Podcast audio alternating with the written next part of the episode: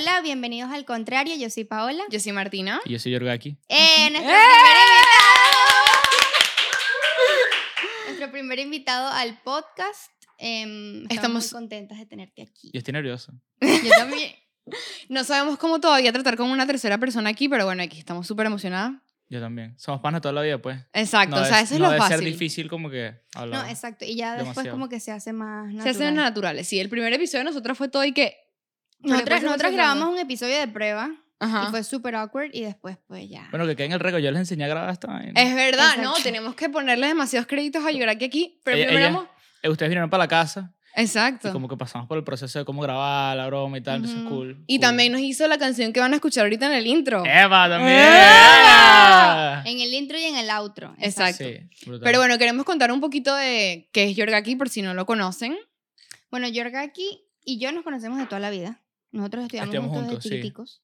Este, y somos basically hermanos. Entonces, I've been here since the beginning. Pero Sí, cuenta un sí. poquito qué es lo que haces. Yo hago música. Exacto, Hago hacer música. sí. Es productor musical. Sí. ¿Y cómo, cómo empezaste? O sea, ¿qué, qué te...? Yo, yo soy... A ver. Tú como conoces de toda la vida, tú sabes que yo siempre he sido un tipo eufórico. Sí. Como A mí me da risa porque de, yo de- le de pregunté... muchas, como que de muchas actividades. Eso es lo que iba a decir. Yo le pregunté a mi mamá que qué le preguntaba, qué te preguntaba a ti.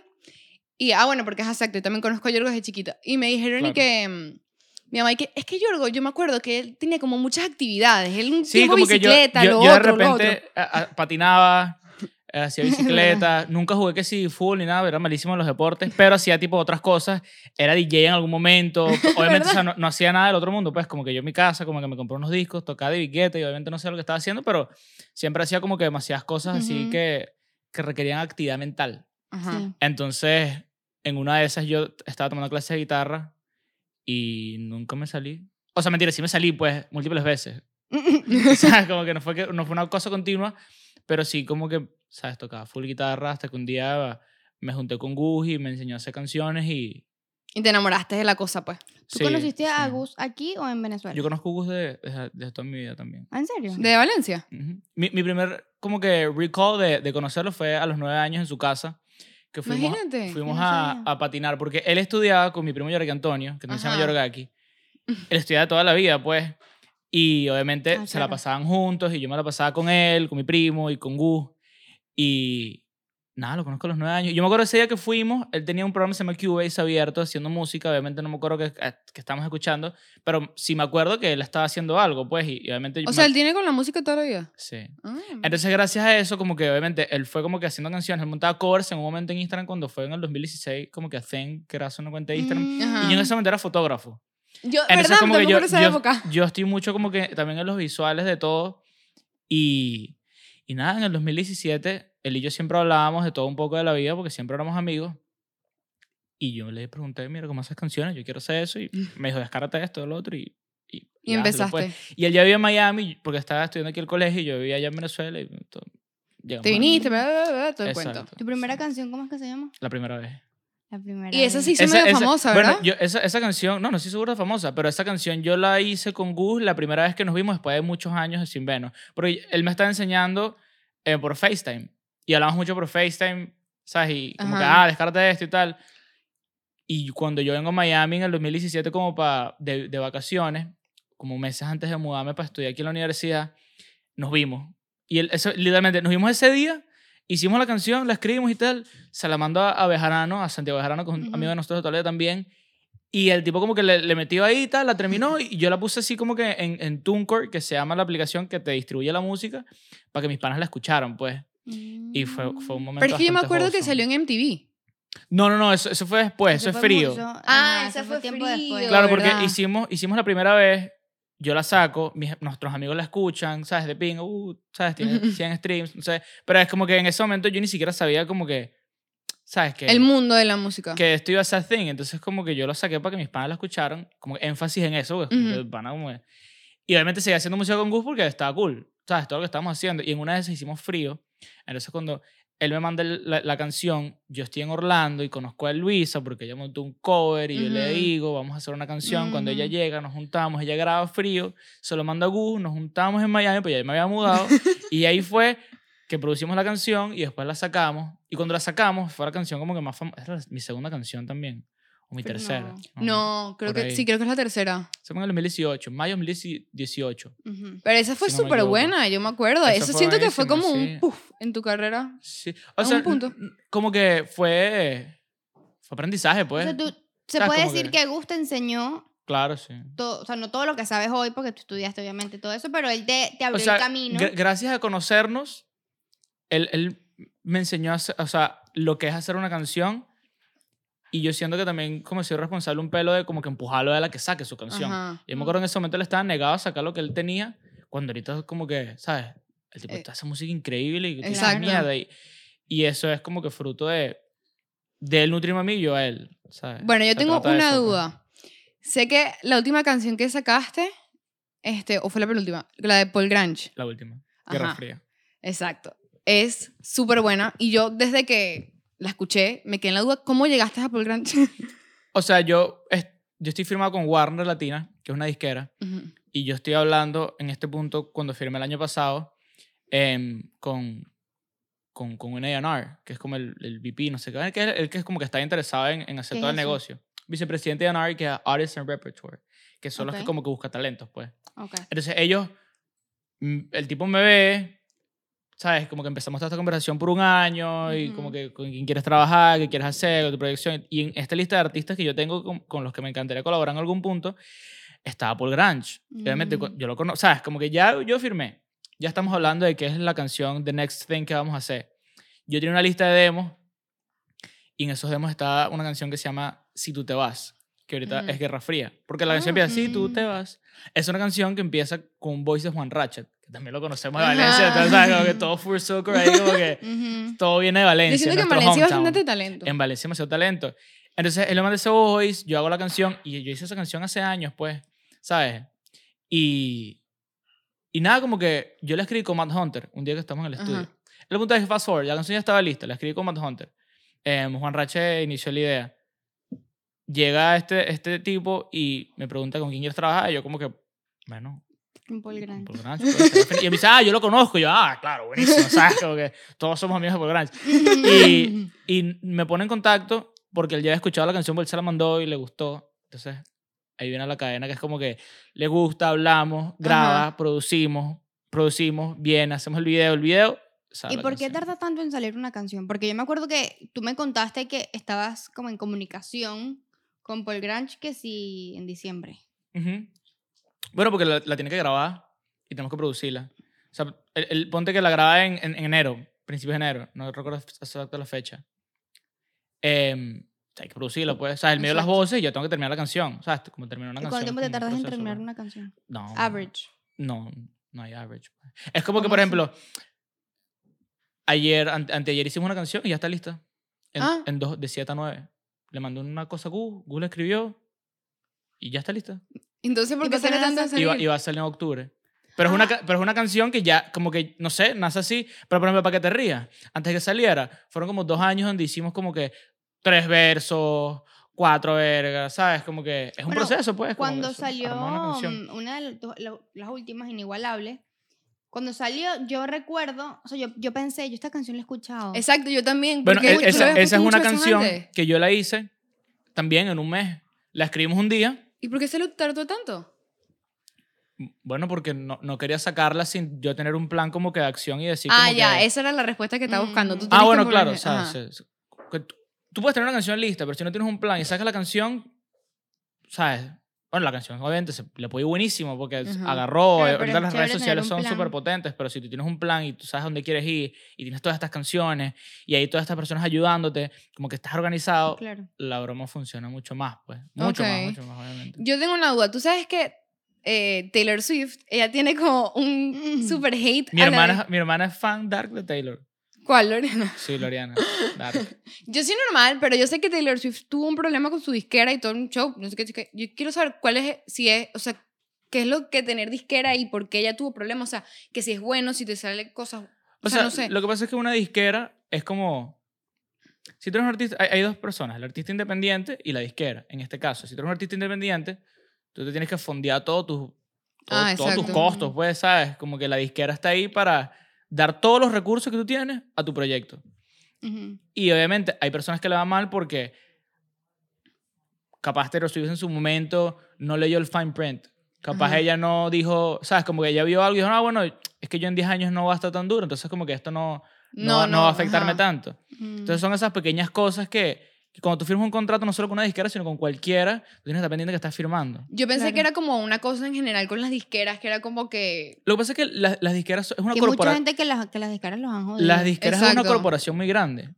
¿Sabes? Y como que ellos siempre tienen their best interest at heart. Ajá. Pero si tú eres un artista que tienes una visión, tienes una cosa clara, tú lo proyectaste, te dijeron que te van a apoyar y hay un contrato de promedio que tú leíste y tú estás claro porque tú sabes lo que quieres hacer, siento que eso ayuda a que Exacto. no hayan problemas de por medio. Claro. Y cuando hay muchas personas involucradas, obviamente, ¿sabes? Todo el mundo quiere opinar y, y tú tienes que saber cómo llevar la cosa porque es como es un proceso, pues. Y, es, Claro, y y también cada normal. quien vela por sus intereses. O sea, al final del día, Claro. todo el mundo está pensando en lo que es mejor para, para ti, para uno individualmente. Bueno, por no- eso. no solo por eso, porque todo está en un papel, literal.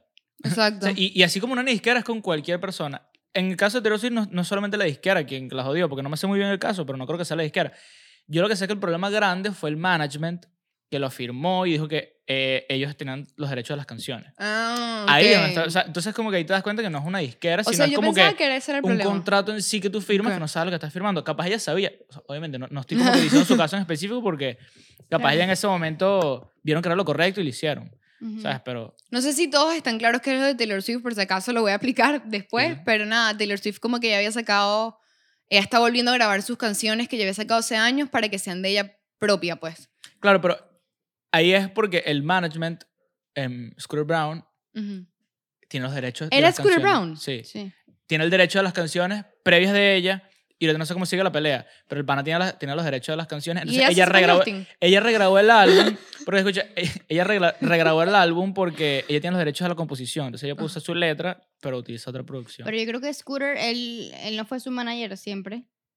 Pero Bueno, pero firmó un cuando- papel. Exacto, después. pero, pero hay un papel que dice que tiene los derechos, Pero pues, yo, entonces yo no como que entiendo todo. porque es que Scooter es el manager de Justin y pues a Justin le Pero es que, es que bien, ¿me las relaciones son distintas. ¿Ah?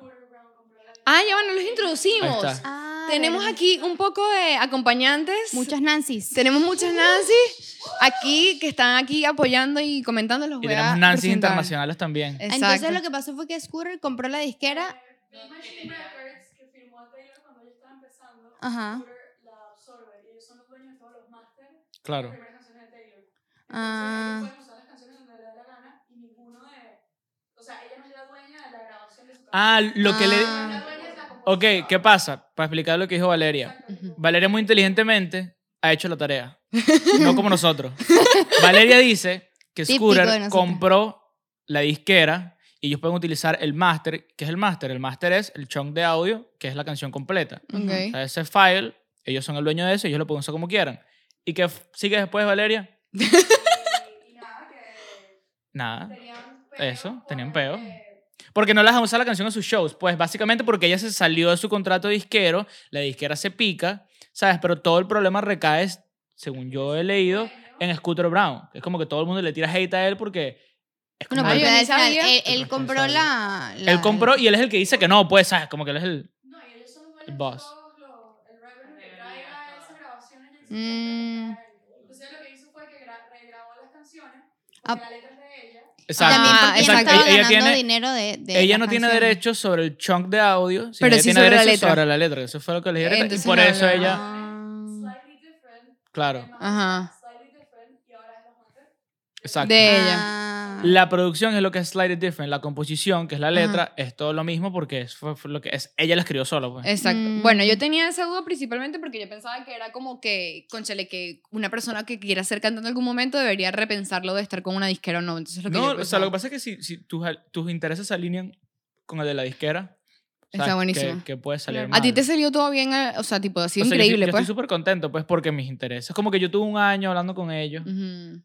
y como que me, me encargué como de, de strip down todos los detalles y yo mismo Mm. entender que, en qué pedo me estoy metiendo. Porque Claro. también yo como que tengo que cumplir con ellos, Ujú. ¿sabes? Ujú. No solo ellos cumplen con un artista, sino... Sí, también ellos te dan autorización cuando tú puedes montar el video o algo así, ¿no? O la canción. No, pues como que en conjunto se llega a un acuerdo cuando sale una canción, Ok. Y se tú hace un tienes plan que- y ese tú- plan se tú sigue. tienes y- como que cumplir un plan tipo de tienes que sacar mínimo cinco canciones al año, ¿o no? ¿Sí? Bueno, es que eso, de, de eso consta un contrato, pues. Hay un set de canciones, ¿sabes? Como que un contrato tiene, tiene muchas Claro. cosas, pues. Sí, y eso es otro tema, ¿sabes? Es otro tema aparte, que es como que tipos de contratos dentro de una disquera, que son demasiadas... O sea, literalmente un papel puede decir de- demasiadas cosas específicas y puede ser demasiado diferente para todos los artistas, Exacto, ya. Claro. ¿sabes? Y bueno, énfasis en un papel lo dice, pues. ¿Sabes? Si un papel lo dice, está firmado por todo el mundo, Tienes que hacerlo. ahí está, exacto. Mira, yo quiero Literal. ponerme aquí un poquito más personal. O sea, no sé, quiero hacerlo no tanto superficial como de tu carrera, Que también siento sino que de, eso- de ti. Te lo pregunta Sí, sí. toda la gente que te entrevista. Nosotros somos amigos, así que vamos deep. A mí no me entrevistan mucho, entonces esta, esta es la primicia. Pero ¿viste? queremos Ah, hacer una, una conversación tipo, ¿sabes? De amigos. Exacto. de una entrevista. Entonces, Yorgaki, eh, desde que tú empezaste, tipo, a como ponerte out there, tipo tus canciones, no sé qué. Yo sé que nosotros, por ejemplo, venimos de una ciudad, me imagino que muchas serán así, donde es, la gente como que te juzga mucho, uno tiene demasiada presión social de que, Sí. ¿sabes? Que van a pensar de mí, o sea, que ridículo sacando una canción, o sea, por Dios. Nosotras nos pasó con el, Con el con el podcast. podcast. Después dijimos como que, bueno, whatever, lo vamos a hacer, al final es algo de nosotras y lo estamos disfrutando X. Pero tú que empezaste relativamente pequeño, o sea, a los 17 años, ¿cómo fue para ti o qué tuviste que hacer tú? ¿Cómo te preparaste para decir, ok, este soy yo y yo voy Y a no me sacar mi importa, canción porque me gusta, pues? ¿O nunca te costó?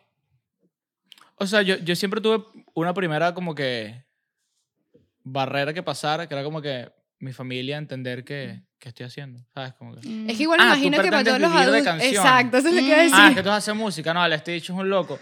Ya una vez que yo como que rompí esa barrera, fue muy fácil. O sea, en, en verdad, a mí nunca ¿Y me... cómo no- rompiste esa barrera? No, bueno, comunicándome, pues. Hablando Mm. con ellos. Y no solamente hablando, sino demostrando que... Que eso puede generar. Como que, ok, dame la oportunidad. Ok, de pinga. Me mandaron para Miami. No estoy ahorita. Empecé a estudiar en la universidad Miami-Dade. Chévere. Y yo, en todo ese primer año que estuve aquí, me, me tocó como que demostrar que, ¿sabes? Yo estaba puesto para Para eso. para esto en serio y que me pueda dar resultados. Pues que gracias a Dios todos estamos contentos que eso se dio. Y, y en verdad yo nunca, yo, yo no le paro bola a nadie. O sea, al principio como que... ¿Qué pasó?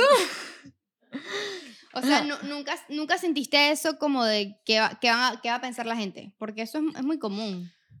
No. Bueno, sea, pero qué bien. O sea, obviamente en algún momento uno dice como que, oh, qué bolas y tal, pero como que, por ejemplo, hace poquito hice una, una canción como que de la, de la más personal así que he hecho, que sale ahorita en septiembre. O ya salió si O lo sea, estás ya. viendo en octubre este podcast. Ah, bueno. Y, y verga, o sea, un- no sé, me sentí súper libre escribiendo lo que yo quisiera, ¿sabes? Y el ¿La escribiste que- La escribí yo con un amigo Todas Santander. tus canciones las escribes tú. Sí, todo lo que, no, l- to- todo lo que ha salido a tu nombre, lo has escrito tú.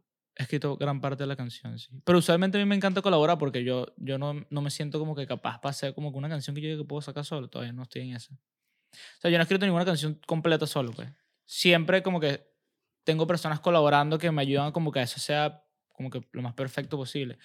Porque, ¿sabes? Yo puedo escribir una canción, o sea, chévere, pero, Exacto, ¿sabes? sí. Como que no, no lo voy a sacar si no siento Claro, que... perfeccionarlo. Sí, o no, no lo voy a sacar si, si, si no siento que la gente de pana va a conectar con eso o si es una loquetera, pues. Claro. Hay muchos ejercicios que uno hace para escribir, pues, pero... Eso yo he tenido, o sea, yo, tú me pones un papel aquí y dices, escribe una canción y yo no te voy a saber Yo escribir tampoco. No, nada. pero con esa presión ni yo. Yo a veces he dicho, como que, exacto. ¿será que yo soy tipo Olivia Rodrigo y no lo he descubierto? Pero me pongo a pensar y es como que, ¿qué escribo? Lo que pasa Es es que, que yo eh, tampoco hay- yo no, hay personas que no. escriben poesía, hay personas que riman y se la da buenísimo, pero es muy diferente a escribir una canción. Tú puedes rimar en tu cabeza, pero es muy difícil como que interpretar la música de cierta manera en la que tú puedes escribir una canción que es coherente y la gente dice, yo quiero escuchar eso. ¿Tú crees que Porque eso es- no es solamente hacer una canción, es como hacer una canción que de pana sea enjoyable. Claro, tú- tú, Claro, puedes hacer una canción y chévere.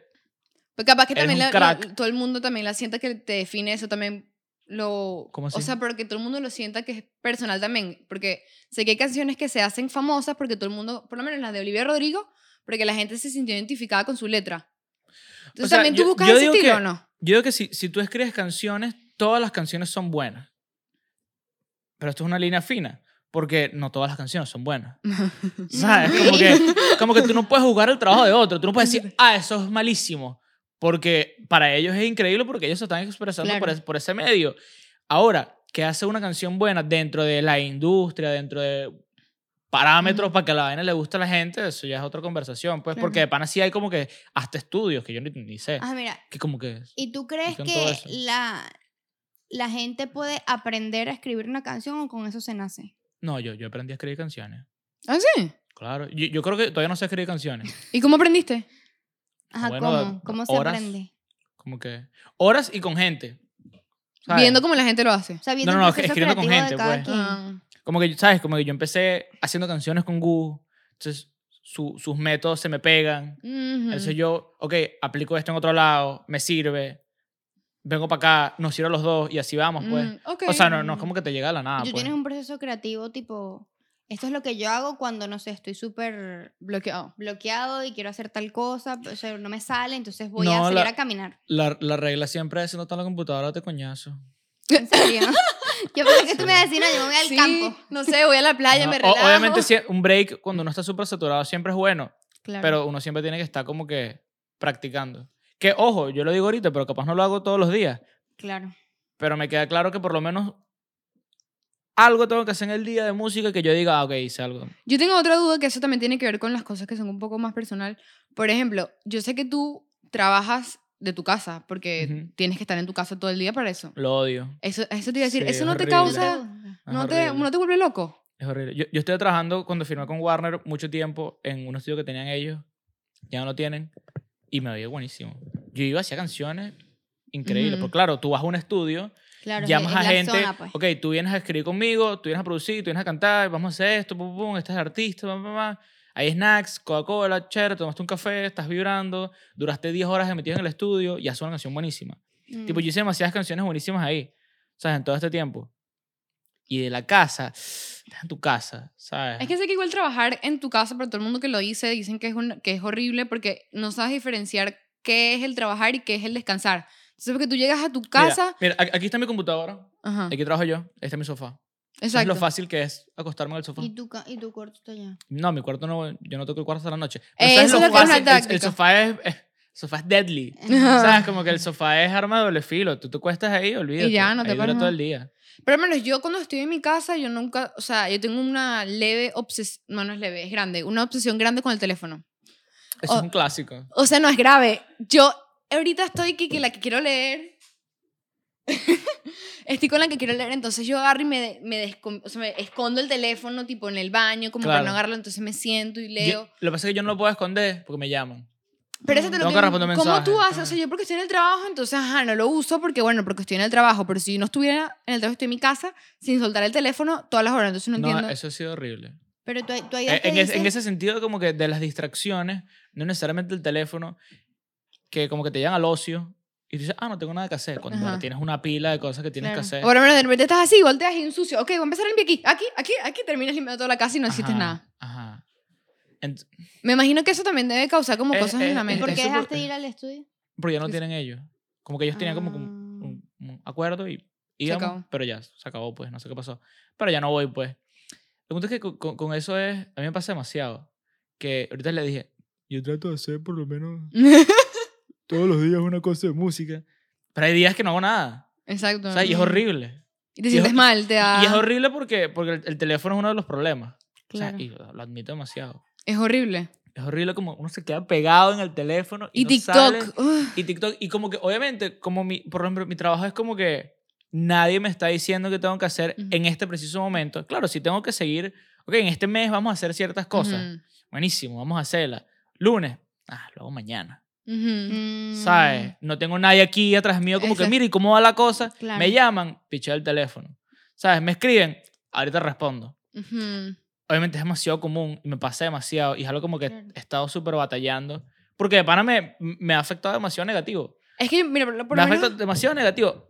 Pero sí. El tiempo que yo duré sin trabajar, que fue hace no mucho, y estuve en mi casa como un mes, y yo dije, ajá, yo tengo que buscar como oficio, y bueno, aquí estaba haciendo el podcast, o sea, tiene cosas que hacer. Yo, te lo juro que me deprimí.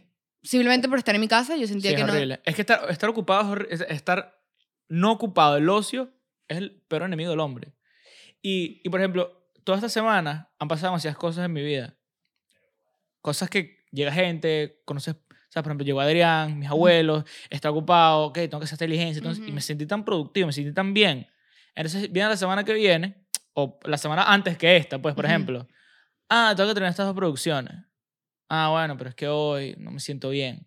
Ah, entonces me voy a quedar aquí un rato en el sofá descansando, vamos a decir en la noche, después de la cena, capaz me provoca. Igual de No. tres noches no te va- duermes y terminas peor porque eso... Y, no, y nunca lo haces porque Ah, nunca no. te provocó. Claro, esa es la ¿no? Cuando me provoque, ¿sabes? Y nunca te provoco. Obviamente en mi caso, que como te digo, Ujú. nadie está detrás de mí físicamente diciéndome, hey, Pero eso, eso es muy contraproducente. Porque precisamente por eso, porque no tienes a nadie, no te ahí como que, ok, dale. Y llegas y procrastinas demasiado y llega Claro. el día de la entrega y es que, que ajá. entonces yo voy para el estudio y yo termino todo en el estudio porque estoy en el estudio. Exacto. Y, por- y no puedes ir más seguido. Que no está Es ya. que ya no, ya no hay estudio. Ah, pero o sea, tú vas para Warner y no, no, nadie... no, no, está, están las oficinas de Warner. Warner tenía un estudio ¿Y que están no te vas alquilando. para la oficina de Warner con tu computadora? Porque eso no funciona así, querida. ¿Cómo funciona? Tú necesitas un espacio acomodado. O sea, mi casa no está Ah. acomodada, pero es un espacio donde no hay nadie, donde yo estoy solo, donde yo puedo ser vulnerable para... O sea, Hacer tú no lo te quiera, pues. Starbucks, pues. No. Hace una música. O sea, podía sea, hacer trabajo de oficina, pues. O sea, la- Exacto. a- hay co- partes del trabajo son trabajo de oficina. Es correos, cosas, ¿sabes? Exacto. que Claro. contratos, pero... Pero la música tú no lo puedes hacer en cualquier lado. O sea, obviamente puedes. Pero, Pero- ese pero- es exacto. Pero no es al nivel como que lo estaba Pero haciendo antes. pues. También siento que tienes un plus, que tienes mucha gente que te rodea, que ya conoces o son tus amigos que están en la misma industria, entonces como que los, todos están en el mismo... Pero, pero igual mood. es un círculo muy pequeño y, y poco a poco lo voy cerrando mucho más. Como por las personas con las que yo Sí. trabajo para mi proyecto, ¿sabes? Y No si te has dado cuenta que hay gente, porque eso lo dice todo el mundo, que esta industria Eh, Yo es muy difícil, que hay gente como que demasiado, ¿sabes? Interesada. Claro, y interesada, todo el mundo, todo, y el has- mundo vela por su interés. ¿Te has conseguido con ese tipo de gente? Claro, sí. Pero nunca he tenido problemas porque siempre los evito. Siento, Mm. siento como que me he metido eso bien en la cabeza, como que, hey, cuidado. Me, me tardó un año firmar con Warner, pues. Exacto. ¿Sabes? Como que Te dio miedo. no es mucho ni poco tiempo, fue el año que me tomó, pues.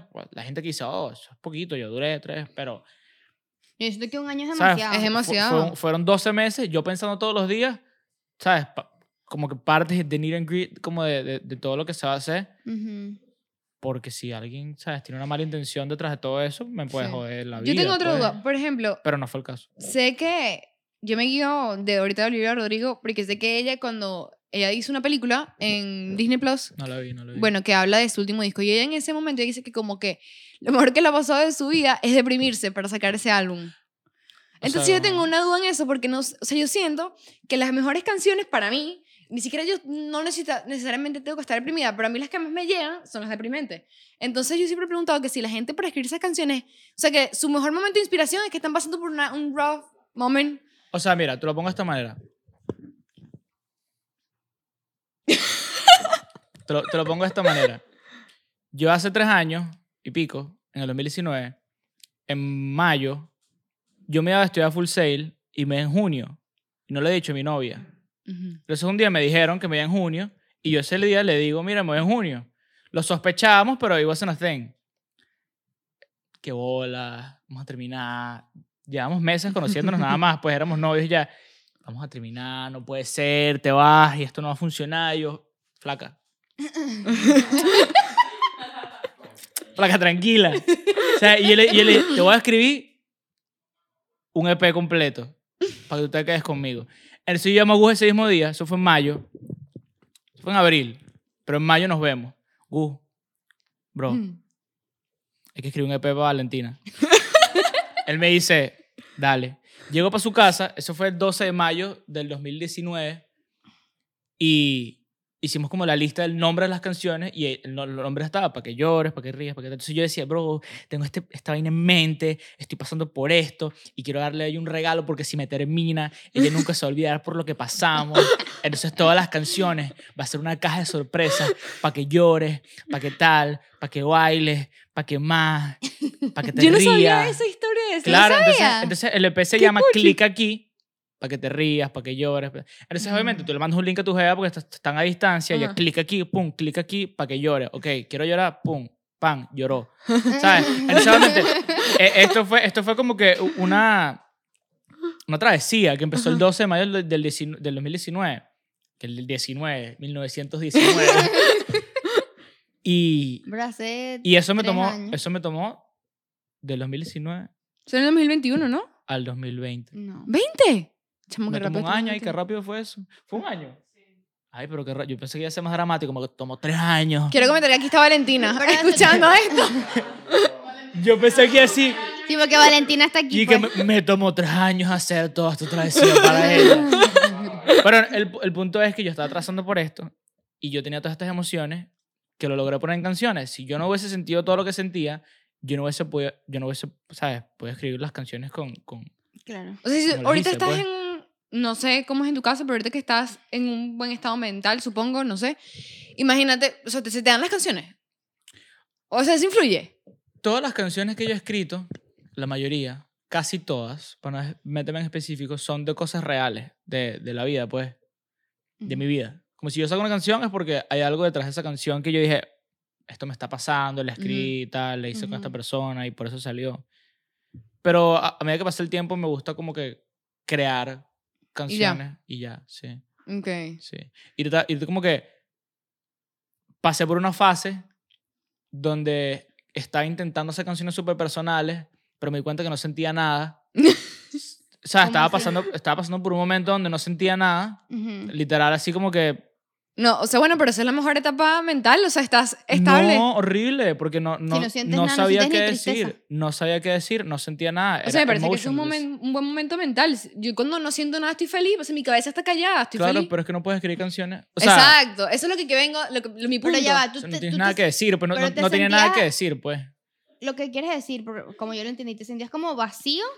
¿O es que estabas bien y no tenías nada No, que era, era como vacío, era como Ah. que empty, Ah, ok, sí. ya. empty, pues sí, era, era como que, sí, no sentía nada, tú no sientes nada, ese chimbo, pues, como que obviamente. Ujú. O sea, lo que yo entendí ahora que por lo menos... Si tú no sientes nada y estás tranquila, estás tranquila, estás sintiendo Ajá. tranquilidad. Exacto, y puedes Yo hablar no de sentía eso. nada. Eh, O sea, nada, vida nada. estaba en plane. Entonces, llegó un punto donde hubo como que un breakthrough, ¿sabes? Súper personal, y fue como que esto es lo que voy a hacer. Y ahí es donde entra esta canción que voy a sacar pronto, que es como que, ok, ¿Nos puedes decir voy el a- nombre o no? no, voy a hablar, voy a hablar, de, voy a hablar de todas las cosas que quiero decir para poder seguir con mi vida, porque no puede ser que esta vaina me esté como que Molestando. holding back, ¿sabes? Como esto está horrible, voy a hacer esta canción, vamos a hacer esto, vamos a sacarlo y ya, por favor, vamos a seguir. Yo te voy a decir la verdad. Las canciones que sacan tú y Gus, yo las escucho intentando entender su mensaje, no lo entiendo. Bien. Eso es bueno. No, entiendo. O sea, yo sé que no me... Pero- eh, pero, los he ¿qué- escuchado no ustedes entiendes? diciendo... ¿Qué no no, no entiendo cuál es el mensaje que quieren dar, no lo Ah, Habla de una canción específica. Pero ¿Qué yo creo que canción a no veces no hay mensaje... o No, si- siempre, siempre hay una historia, pues. O sea... Claro, pero no creo que necesariamente bien, siempre sea como que yo quiero dar este mensaje al mundo. Eh, Di di una canción específica. Ay, no, o sea, Ana, no sé. No, pero, o sea, si no entiendes, todas son bastante uh, fáciles de entender. Martina, por favor. O sea, es que no Para que te rías. La canción empieza. La conociste en la discoteca, pintamos la Literalmente escena. dice para que te rías no sé un si poco. los tragos es verdad, el tipo está rascado, te vi y ahí entendí, esta chava no pertenece aquí, wow, eres de otro planeta. Ok, Después pasa sí, a decir, sí. eres una diosa, ¿Sabes qué? Las tuyas las entiendo más. Estaba hablando de Gus. No la entiendo. ¿cuál no entiendes de Gus? El Bueno. jardinero, toc toc, suena Ah, en ah, la no puerta. entiendo una verga esa canción. No entiendo qué quiere decir con eso. La ti- a ver, Que está sembrando cosas y sacando de la raíz cosas que ya no le... Que ya no le...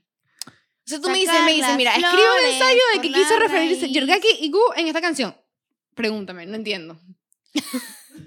¡Qué loco! ok, mira, deja, flacas así, Gus. Aquí no te ha gustado, pero que él te puede responder eso. Lo A Gustavo tenemos que invitarlo que también. pasa es que él es, una- él es interesante. No, pero es que la es manera lo en la que, mismo. en la que su cabeza... No, yo siento que mis canciones son bastante pretty self-explanatory. Tú escuchas Inigualable. Inigualable sí, esa es la, que, la primera Es que una se me Yo canción- no entiendo cuál dices tú que no entiendes. Es que no entiendo. Porque Chao, tú no entiendes dice- nada. o Tú sea, estás ahí no. todo loco. ¿Qué pasó? No quiero decir que no entiendo, sino que por lo menos hay canciones que yo entiendo la historia que narran toda la canción. Lo que pasa es que la- la- Y no, no son a veces no entienden el historias. punto de la historia. Exacto. Uno escribe canciones en base a momentos. Hay un momento donde tú te enfocas y tú como que expandes detrás de esta idea. ¿Sabes? Tú agarras este momento, cuando tú besaste a esta chica y tú narras todas las posibles maneras que hubiese podido terminar ese beso. Esa es una ya. canción, por ejemplo. No necesariamente pasó todo eso, pero es algo que pasó por la mente del tipo. Ustedes me, se me, me recuerdan a como las letras de las canciones de Harry. Quédate la mano para adentro. Ah, ajá. Las canciones de Harry, tú no se entiende nada de lo que le está intentando expresar en su canción. Kiwi. No, pero Harry, Harry es más, más ambiguo. Palo. Kiwi es una de las mejores canciones que existe, pero, tú no él- entiendes él que, es qué está diciendo. Él es más ambiguo, pues. O sea, no, que- no quiero decir que me encantan sus canciones, pero eso, no entiendo. Es igual con vas Harry. para el soy fan. concierto de Pete. O sea, tú vas, Ajá. Voy en arena. vas en arena. Exacto. O sea, tú vas al concierto de Harry Styles en En arena. En arena. En arena, sí. Yo, yo En- le dije en el Nueva último York. pas- Sí. No, es- ¿Eso En no es el ma- Madison ¿Eso Square no es Garden. mañana? es el El- primero. Ah, mañana es el de Bad Bunny. Es en una semana. Pasa mañana. Me voy a morir. Harry Styles. Bueno, mira, yo quería, este, como que capaz mucha gente no lo sabe, pero capaz se han dado cuenta escuchando el episodio.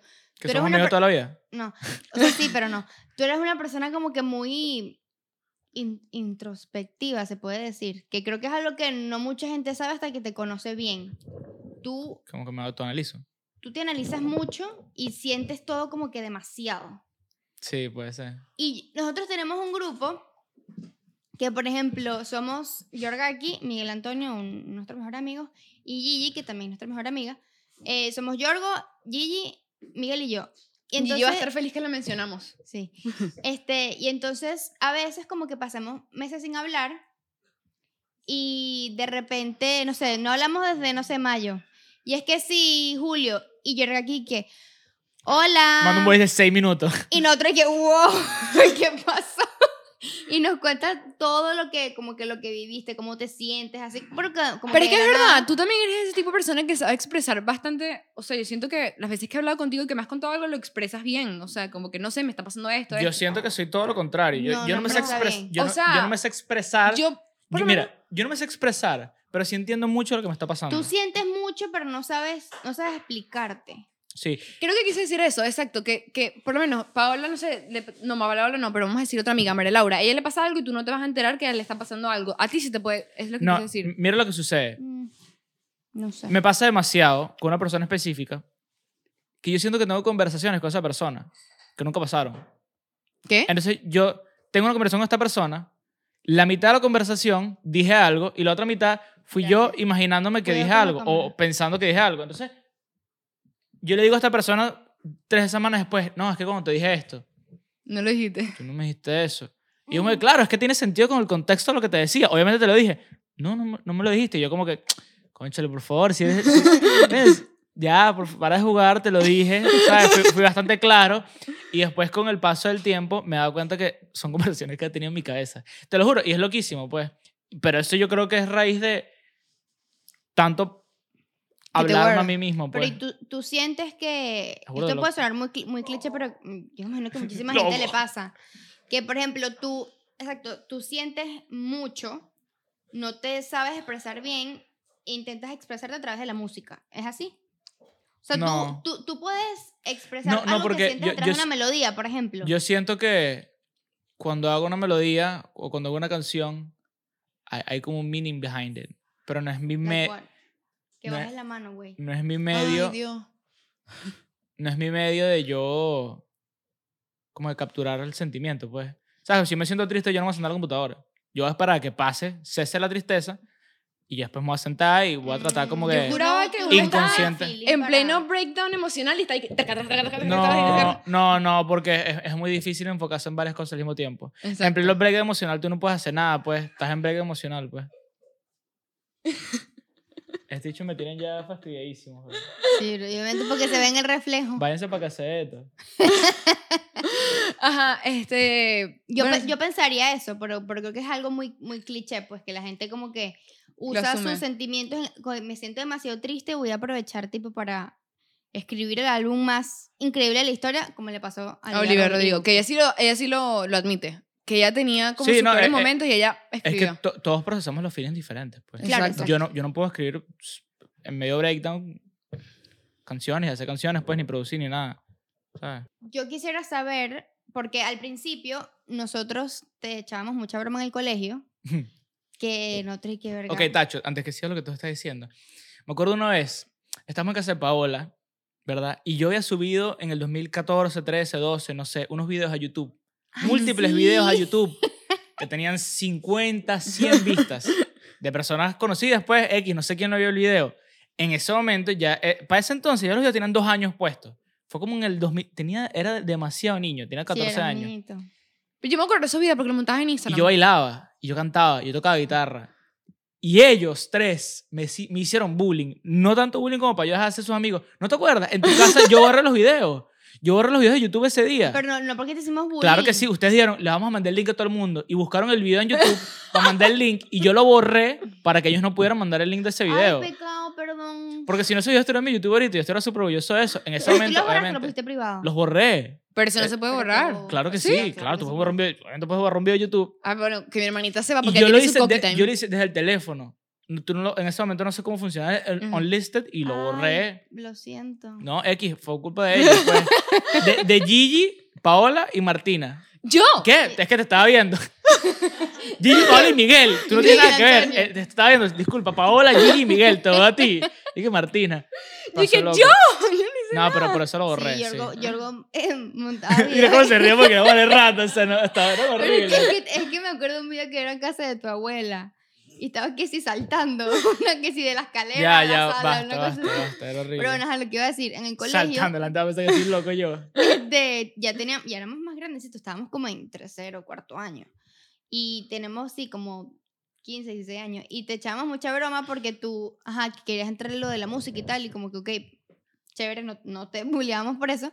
Pero decíamos como que, ay, Ricky, ¿tú cómo vas a cantar? Porque tú cantas horrible, pues. Sí, O que, y nosotros te jodíamos demasiado porque tú no tenías buena voz. hasta, hasta el sol de hoy. Nadie. No, pero tú ahora has- No, claro has que sí, sacaste una canción que tú cantas cantando. y no Sí, suena mal. Y, la siguiente y tal. Y yo he cantado ya en varias canciones. El- en, el, pero- en el EP que sacaste para Valentina fue la Sí, primera canción que Sí, cantaste. para que llores.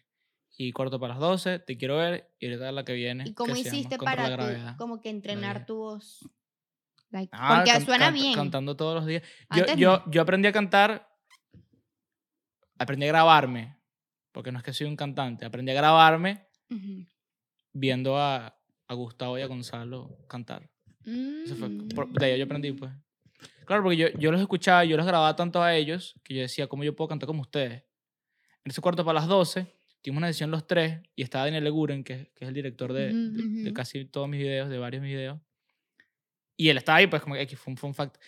Y ese día estaba cantando cuarto para las 12, la estaba grabando, ellos están burlando de mí en, en una manera como que bastante wholesome. Como que, bro, ¿sabes? Sabemos que quieres hacer esto, pero mira cómo nos...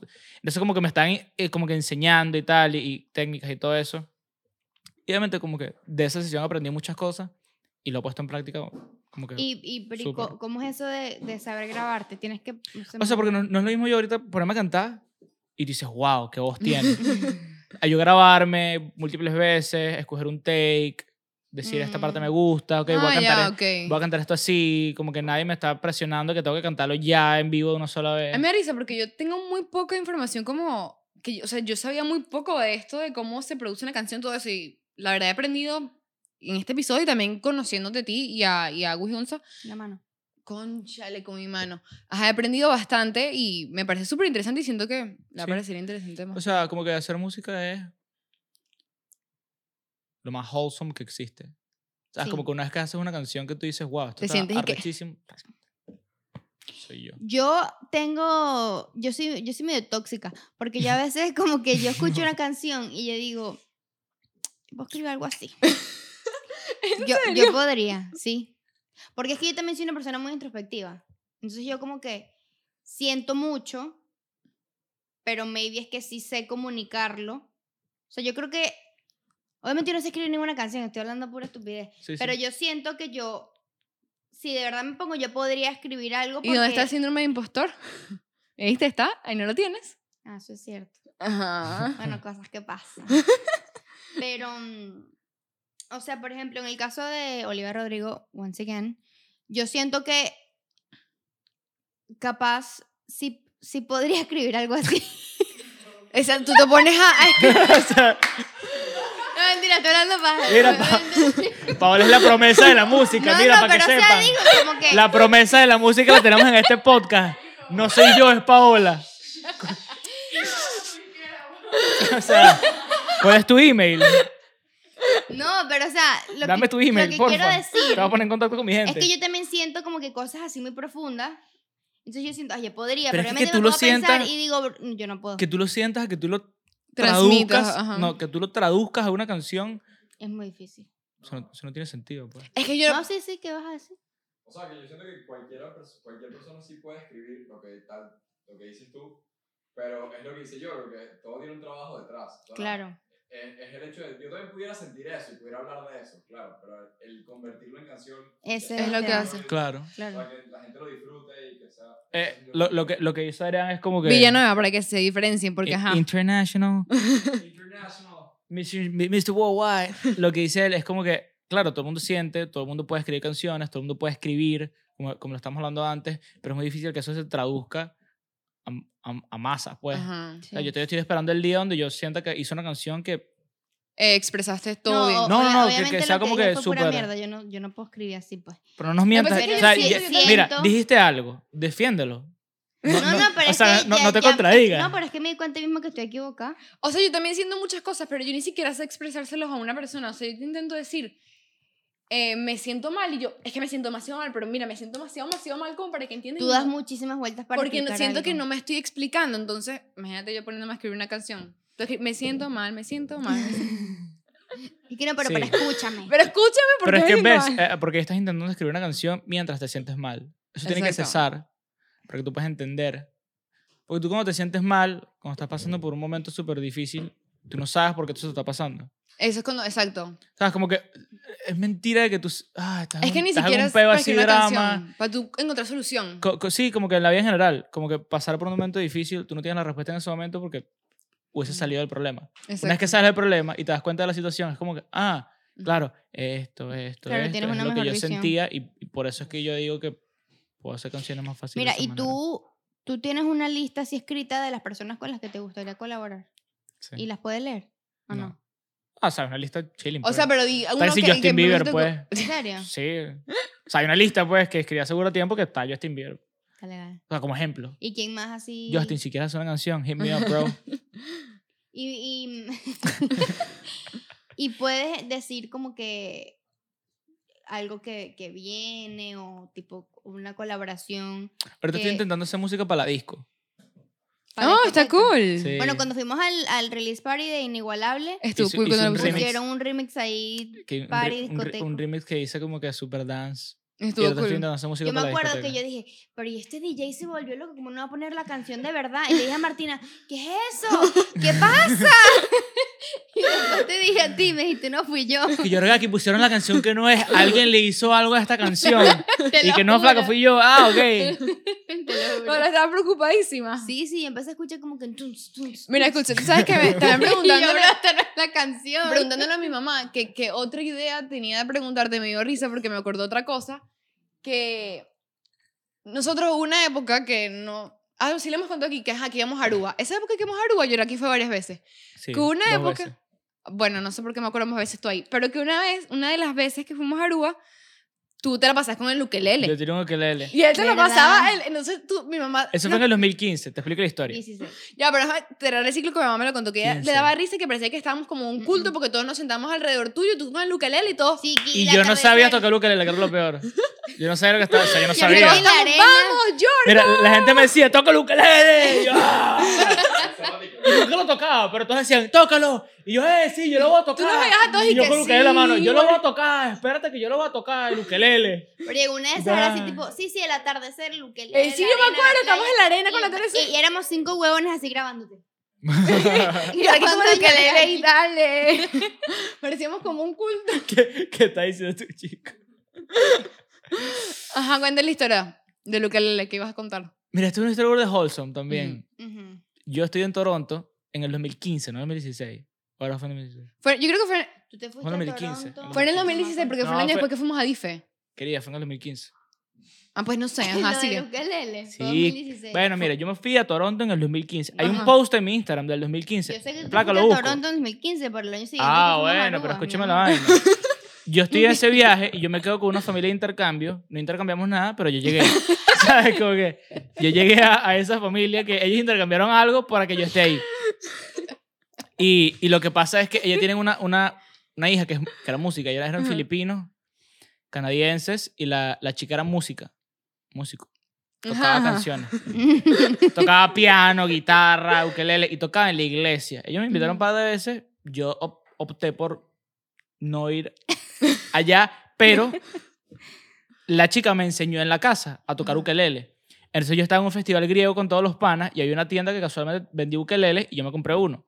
Y yo decía, la chica me va a Mm. enseñar. La chica. Entonces yo llego para casa de la chica, que es donde me estoy quedando yo, porque ellos intercambiaron porque yo estoy ahí, y yo le digo, chica, enséñame una canción. No, no, no, ella es solo la chica. Es- sí, no, nunca ha sido la chica del ukelele. Adrián tiene una pregunta, Nicolópulo. ¿Chica o la chica? No, es la, es la chica. La chica. Es diferente que sea chica a que sea la chica, porque si es chica, ella es chica. ¿Y si es la chica? Si es la chica, Es ella la es una chica. Ella es la chica. La chica del ukelele. La chica del ukelele. So- Sospechoso. Bueno, mira, como les Ajá, decía, entonces, yo aprendí, yo aprendí em, a tocar ukelele con esa mujer. Y, y yo había dejado de tocar guitarra antes de eso y ahí volví como a agarrar, a tomar las cuerdas y me di cuenta que me Mm. encantaba esta vaina.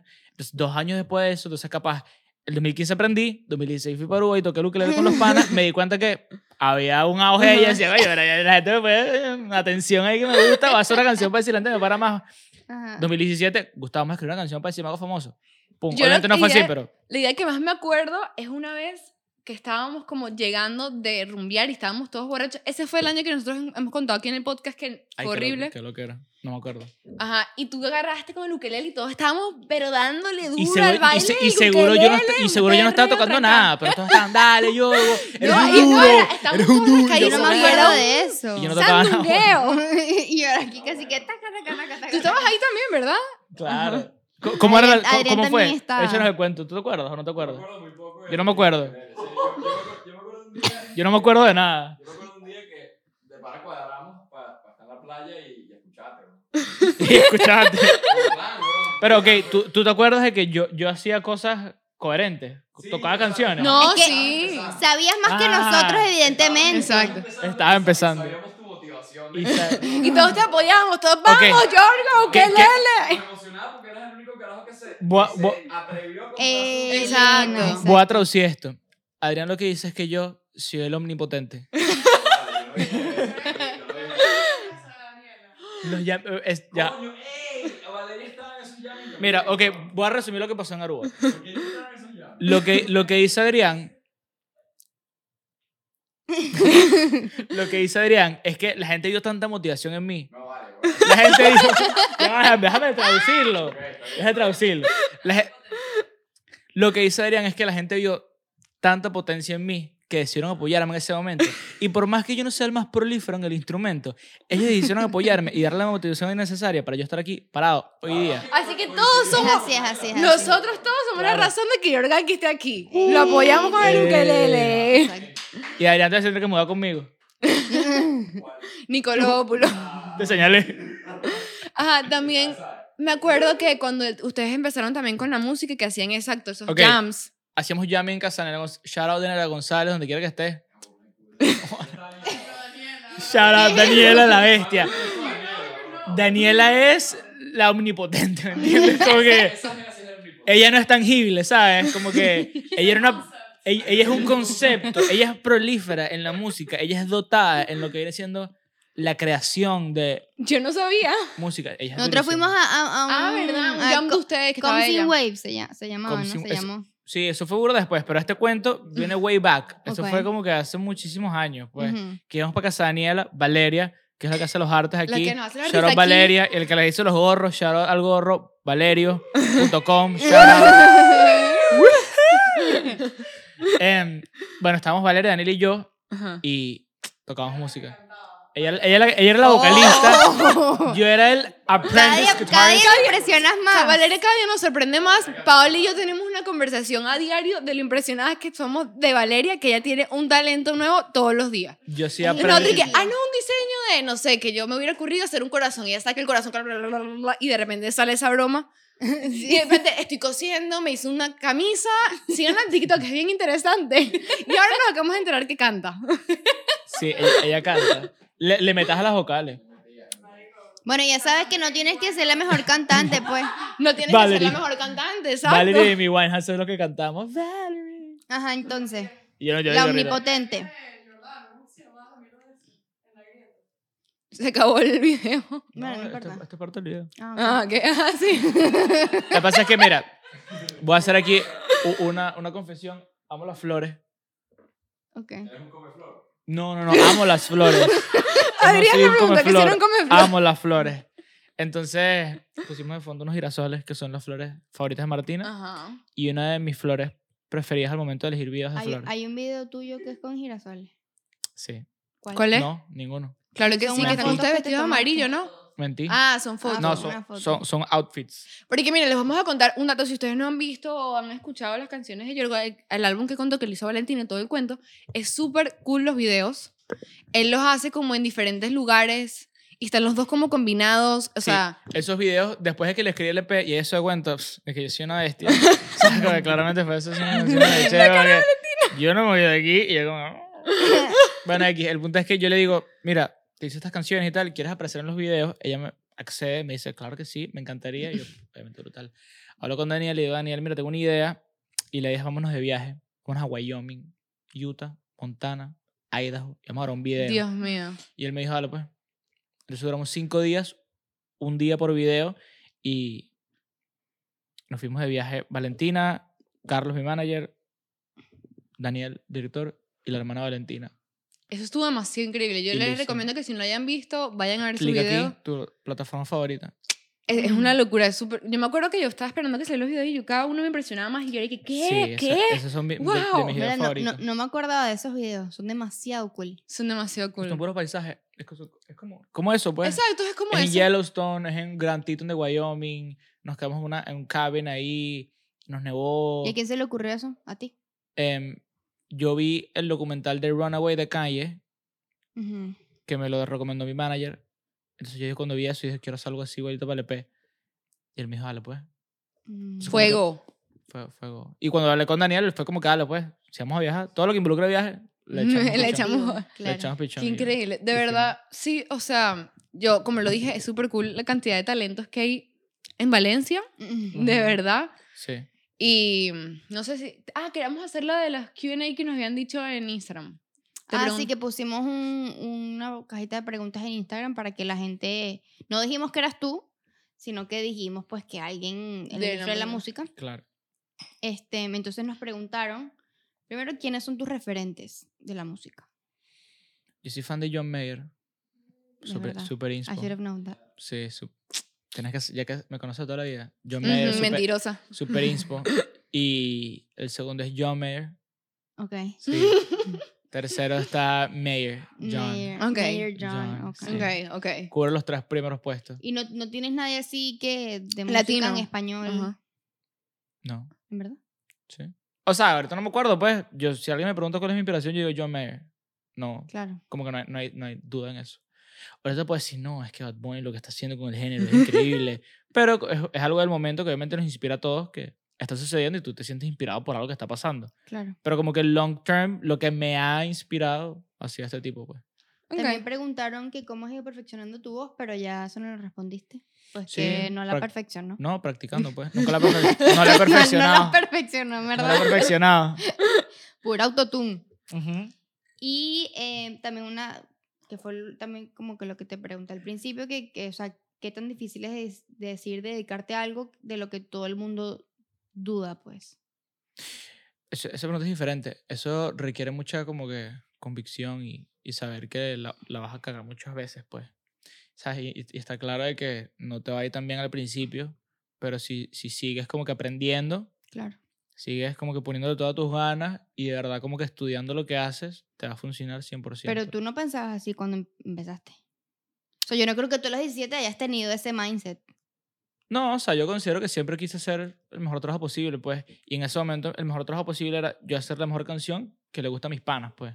Ujú. Entonces, obviamente, eso se ha traducido en yo hacer la mejor canción que le gusta a estas personas que me Ajá. siguen. Y ahorita mi, mi gol es hacer la mejor canción que le gusta al globo terráqueo entero. Y es como, ¿sabes? Como que Claro. burda ambicioso. Pero es como que uno aprende y por eso es que uno estudia y por eso es que uno como que siempre está queriendo, ¿sabes? Con ganas de estudiar. Pero bueno, sí, eso es como una dedicado. confianza que se va creando. Me imagino que no todo el mundo le nace así de un día para otro. Y, y también como que no pararle a lo que dice la gente, pues. Sí. No es que a mí, no, es que a mí no me cuesta, pero ¿sabes? Eh, exacto. No tienes que pararle a lo que dice la Y- gente porque y si te no... llegó es ese cliché. momento en que dijiste como que yo voy a dejar de hacer esto porque es que o sea que de- no tanto que dejaste de creer en ti sino que no le viste fruto o entraste en un huequito tipo de ¿qué estoy eh, haciendo yo y por qué? He entrado a muchos huecos, pero no por eso. no por la música Nunca he cuestionado mi trabajo. Ok. Ah, ok. qué O sea, bueno. nunca he cuestionado... em, capaz he cuestionado las canciones, lo que estoy haciendo en el momento, pero nunca he cuestionado como que el end goal. Nunca he cuestionado la visión. Ok. que Eso como es increíble. Eso es más importante que, que o cualquier sea otra tú cosa. seguías pues. pensando como que bueno yo capaz voy yo, a pu- seguir hasta capaz yo a cuestionaba una que- canción que estaba trabajando en ese momento. Normal. Ujú. ¿Sabes? Capaz yo cuestionaba una serie de canciones que yo escribí, pero nunca cuestioné como que, que yo soy capaz de hacer todas estas cosas y muchas personas cercanas me han Mm. cuestionado y he tratado de como que prove wrong, ¿sabes? Como que- Callarles. No callarlos, pues, simplemente como que demostrar con acciones, como hice con mi familia en un momento que tenía que demostrarlo porque no es Claro. fácil Ujú. em, con acciones. Eso es lo que trato de Pero hacer con eso- cada eso es persona que me para dice. que sepa. A mí, Sí, me, la a- a- verdad. a mí, ah, a mí me tiraban mucha mierda al principio.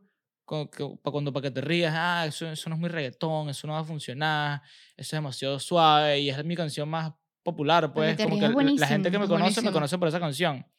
Y mucha gente me criticó el, el sonido de la canción, pero yo no le paré porque era lo que yo sentía y a mí me encanta esa canción como está, yo voy a sacar eso sí, porque yo creo en eso.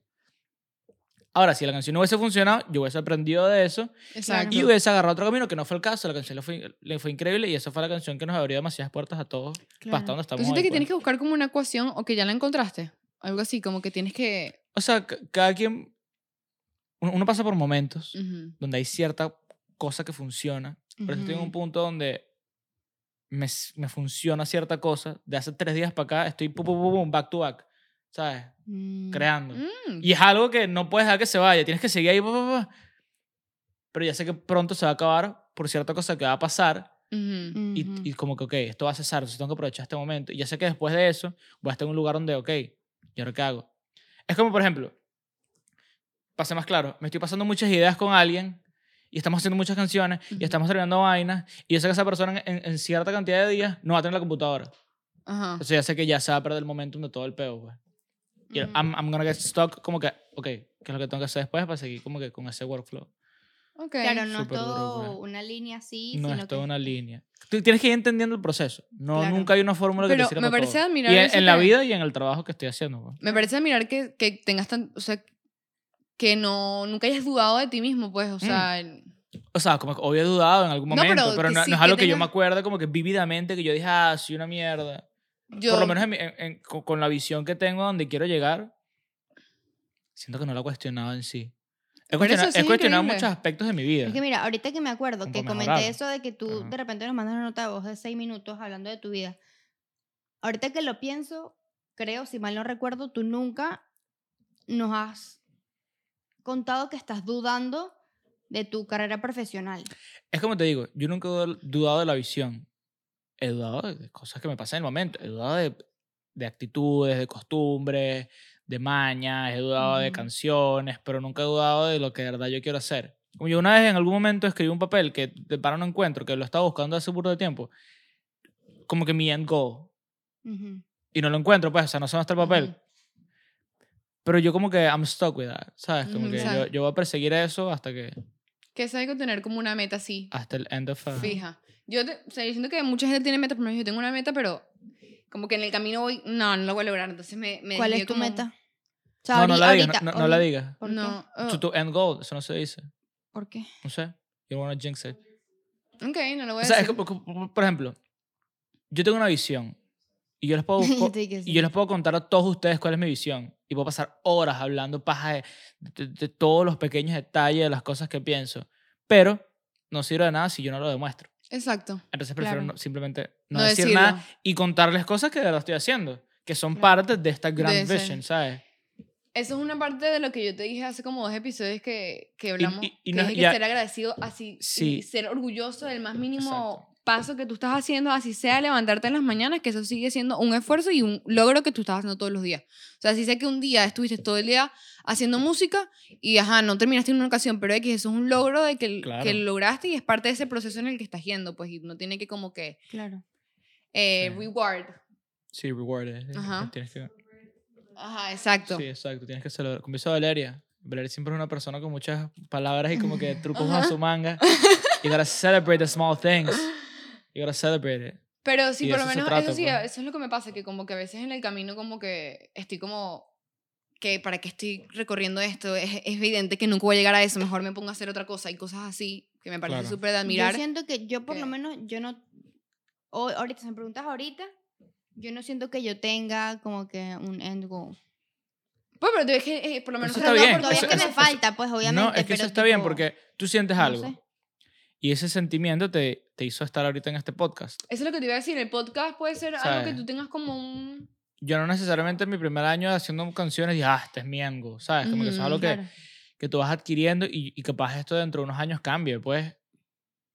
Pero más allá de cambiar, como que morphs into another thing, ¿sabes? Como que se convierte en otra cosa que, Sí. que es como de, de la misma rama de, de esa visión, pero no siento que es necesario tampoco tenerlo. Si- Mientras tú, tú- o sea, mientras tú, tú sientes y tú actúes con lo que tú sientes que es correcto y hayas estudiado y como que Exacto. informado sobre lo que estás haciendo, Y si tú no fueses eh, músico, ¿qué estarías haciendo hoy? no sé. O sea, ¿qué, ¿qué otra cosa te hubiese gustado hacer si no estuvieses haciendo música? La verdad es que ten- de verdad que, de que tengo uso. La música, yo, yo una vez dije que iba a ser arquitecto, pero es que eso, eso era mentira, ¿sabes? Como que yo lo hice porque era una en primer exposición grado. en primer grado que, que quiere hacer cosas grandes. Ah, que quiero ser arquitecto. Ajá. Y que ¿sabes? veterinaria. Y veterinario, es como que hablé cualquier cosa. Pero nunca quise ser nada hasta que quise ser músico. How cute. Oh. O sea, no recuerdo algún momento yo pensando, quiero ser ingeniero. Jamás. Mm. Como que fue tan loco como pasó todo. Y me encanta, ¿sabes? No, y haber encontrado tu y, y propósito. te costó Por eso- encontrar eso. O sea, como que tú dijiste, Es que, es que no sé. pero un- que un lo día- costó y si yo no Lo que quiero ser pasa es que- doctor, ¿qué No, soy? un día, un día, no, yo nunca me cuestioné si no quería hacer nada. Y Lo que pasa es que tú también tienes demasiadas cosas, hay hobbies y eso y eso. y Pasa lo siguiente, pasa lo siguiente. Yo era obsesivo con los hobbies. Y- Exacto. Y, pasé por demasiados hobbies. Sí. Cuando llega la música, yo me doy cuenta que hay algo aquí promising, no porque soy bueno, sino porque veo que simplemente se puede hacer algo. Ujú. Y te gusta. Lo voy a perseguir. No, no, no. X si me gusta o no. Lo pongo de esta manera, pues. Yo vi a los 15 años que hacer música te lleva a la fama y la fama te da el dinero. Ok. Mm. ¿Sabes? Yo digo, ok, voy a perseguir esto. Así me gusta o no, vamos a ver qué pasa. Lo perseguí. Me gustó. Ok, ahora me toca convencer a todo el mundo que esto es real. No real de que a mí me gusta, sino real de que lo puedo Que lograr. lo puedes lograr. Ok, convencí a todo el mundo. Ya estoy Mm. metido en este peo. No way back. ¿Sabes? Entonces ya, desde los 15 años nunca pensaste que quieres hacer veterinario, pues. Exacto, ¿Sabes? Tú ya. un día te despertaste y te voy a perseguir esto hasta que me muera. Y eso fue lo que pasó conmigo, pues. Qué increíble.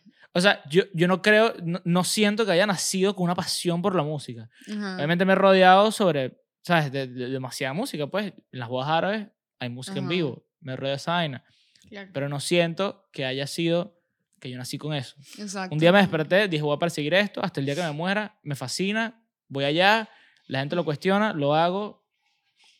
¿Sabes? Vivo de eso, Qué pues. cute. Está muy cute. Me Sí. pareció un buen cierre para el episodio de A hoy. Además que me, me estoy muriendo por al baño. Ya ha pasado una hora y pico, una hora y quince. Sí. Sí. Entonces, bueno, este se me olvidó decir una parte de nuestra intro, que era que nos siguieran en las redes sociales y todo eso. Sígala, al Que nos contrario. se suscriban. Y también sí. sigan a Yorgaki. Ajá. Síganme, Y-O-R-G-H-A-K y latina. En, todos Ajá. en todos El, lados. el nombre es árabe, in case you haven't noticed. Griego, sí. Jorge. No, Jorge no. en árabe. no, es Yorgaki. Y-A- Gracias por Bueno. escucharnos. Y nos vemos.